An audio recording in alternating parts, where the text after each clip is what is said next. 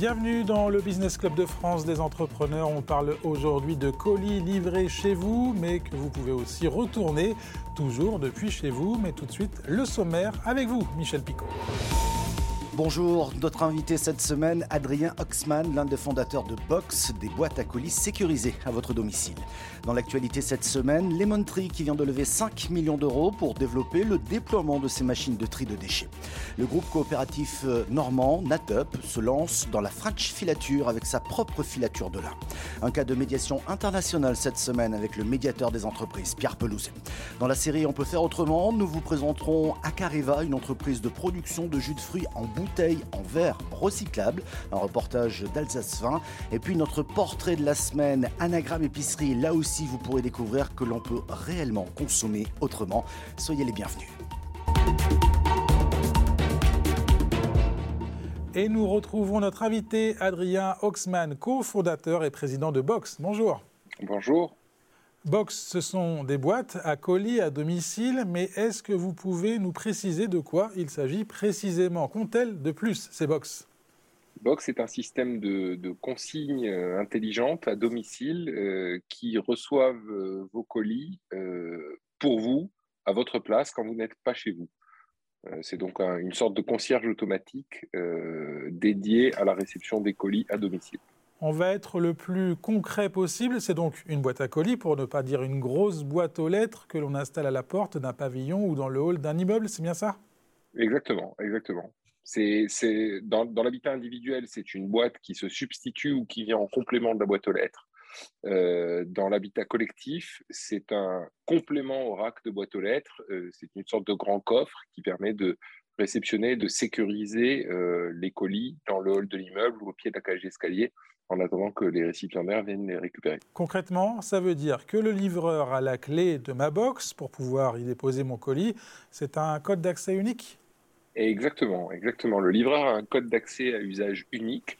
Euh, donc, ce n'est pas un digicode permanent euh, parce qu'on connaît les problèmes de sécurité qu'on a avec les digicodes de porte d'entrée dans les immeubles typiquement. Donc, c'est un code à usage unique qui lui permet de déposer un ou plusieurs colis, euh, mais qui ne lui permet pas de venir réouvrir la boîte quand il le souhaite. Alors, ce code, il figure sur l'étiquette du colis euh, parce qu'il est généré par euh, vous et moi en tant qu'acheteurs au moment de l'achat euh, effectué sur Internet et il est renseigné dans l'adresse, en général dans la ligne complément d'adresse, de façon à ce qu'il apparaisse sur le, sur le libellé de l'étiquette du colis. Une fois le colis livré dans ma boîte, je reçois un SMS pour me dire que la livraison a, bien eu lieu. Hein. Exactement. Alors vous avez, euh, d'abord vous avez les alertes traditionnelles hein, de votre transporteur quand il vous rend un colis. Vous avez en général maintenant quasiment systématiquement un SMS et ou euh, un mail de confirmation.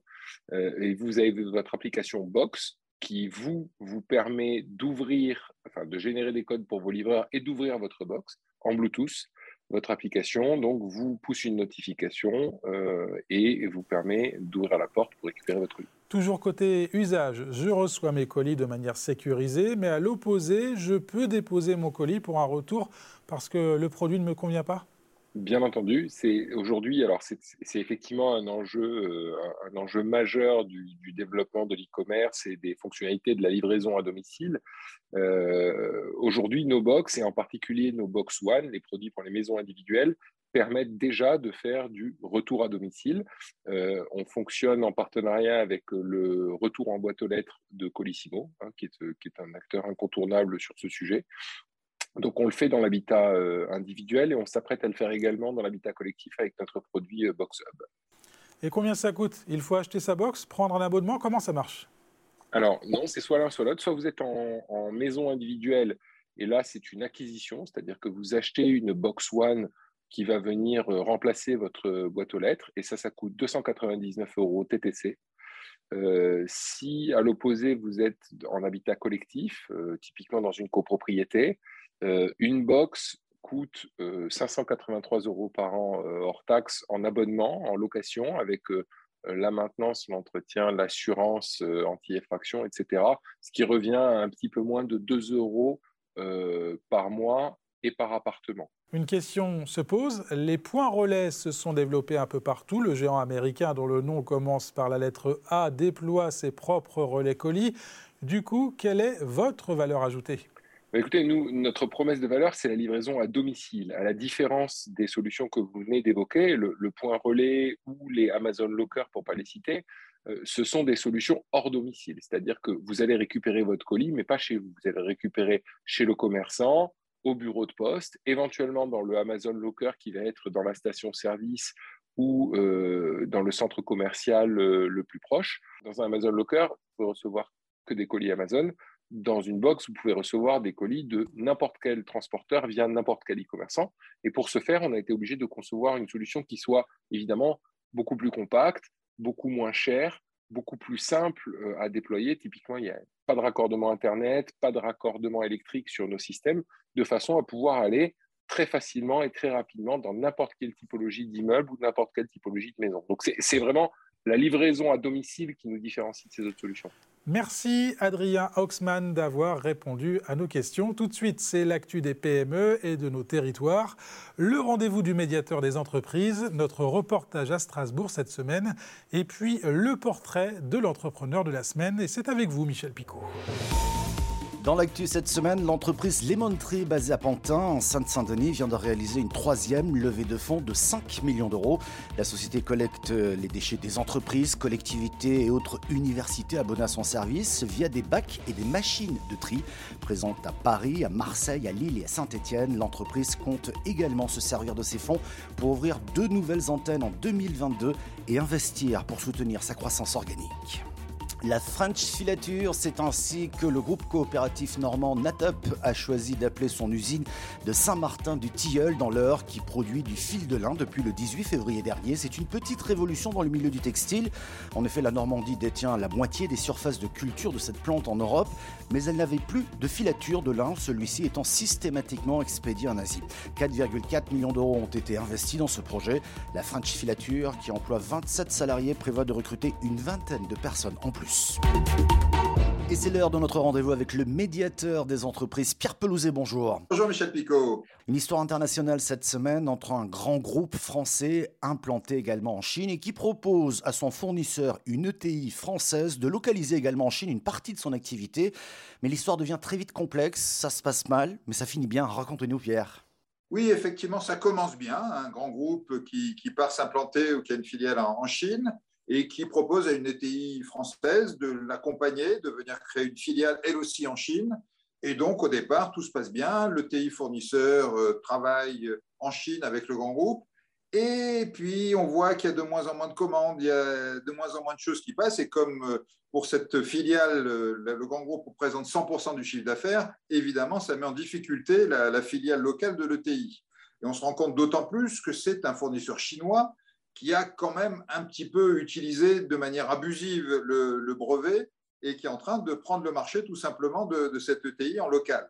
Euh, pendant deux ans, euh, ça, se tend, le grand groupe fait la sourde oreille, finalement l'ETI nous saisit, on, commence une médiation et on, comprend assez vite que, bah oui, il y a des incompréhensions, il y a des difficultés, il y a peut-être des choses un peu limites aussi qui sont passées, mais surtout qu'on a besoin de dialogue et qu'on peut pas, que le grand groupe ne peut pas, après avoir amené cette ETI en Chine, entre guillemets, la laisser tomber au profit d'un local qui aurait utilisé le, brevet. Et donc, une solution se dessine euh, avec d'autres opportunités. Il y a une co-construction qui se fait entre le grand groupe et l'ETI française sur un nouveau produit qui se développe et qui représente aujourd'hui bah, l'intégralité du chiffre de cette filiale. J'allais dire, la, la relation est restaurée le TI travaille bien avec ce grand groupe et, c'est très bien. Donc, vous voyez, une histoire qui a bien commencé, qui a eu des tensions et avec la, médiation, on est arrivé à, recréer une deuxième partie à cette belle histoire.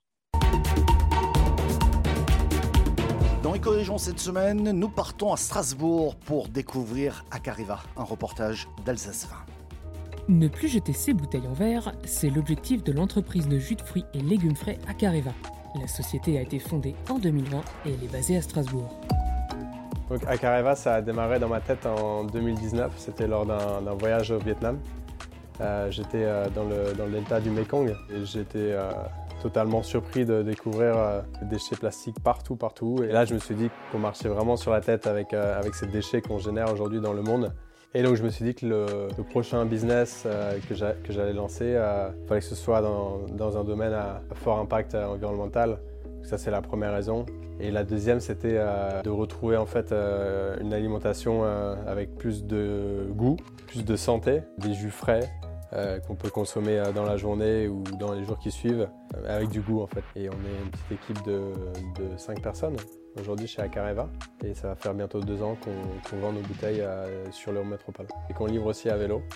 Vu que l'atelier pressoir est à la plaine des bouchers, on est dans le centre on va dire de, de et donc on fait toutes nos livraisons à, vélo cargo électrique, ce qui nous permet aussi de récupérer les bouteilles vides à domicile. 95% des bouteilles qu'on vend sont, euh, récupérées euh, et on les lave et elles repartent en boucle euh, pour, les futurs clients.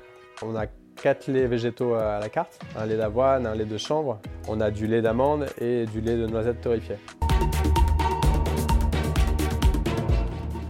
Le portrait de l'entrepreneur de la semaine accompagné par le réseau BGE nous conduit au Mans cette semaine. Nous partons à la rencontre de Mathilde et Émeric Marcia qui ont lancé leur propre boutique qui s'appelle Anagramme Épicerie. C'est parti.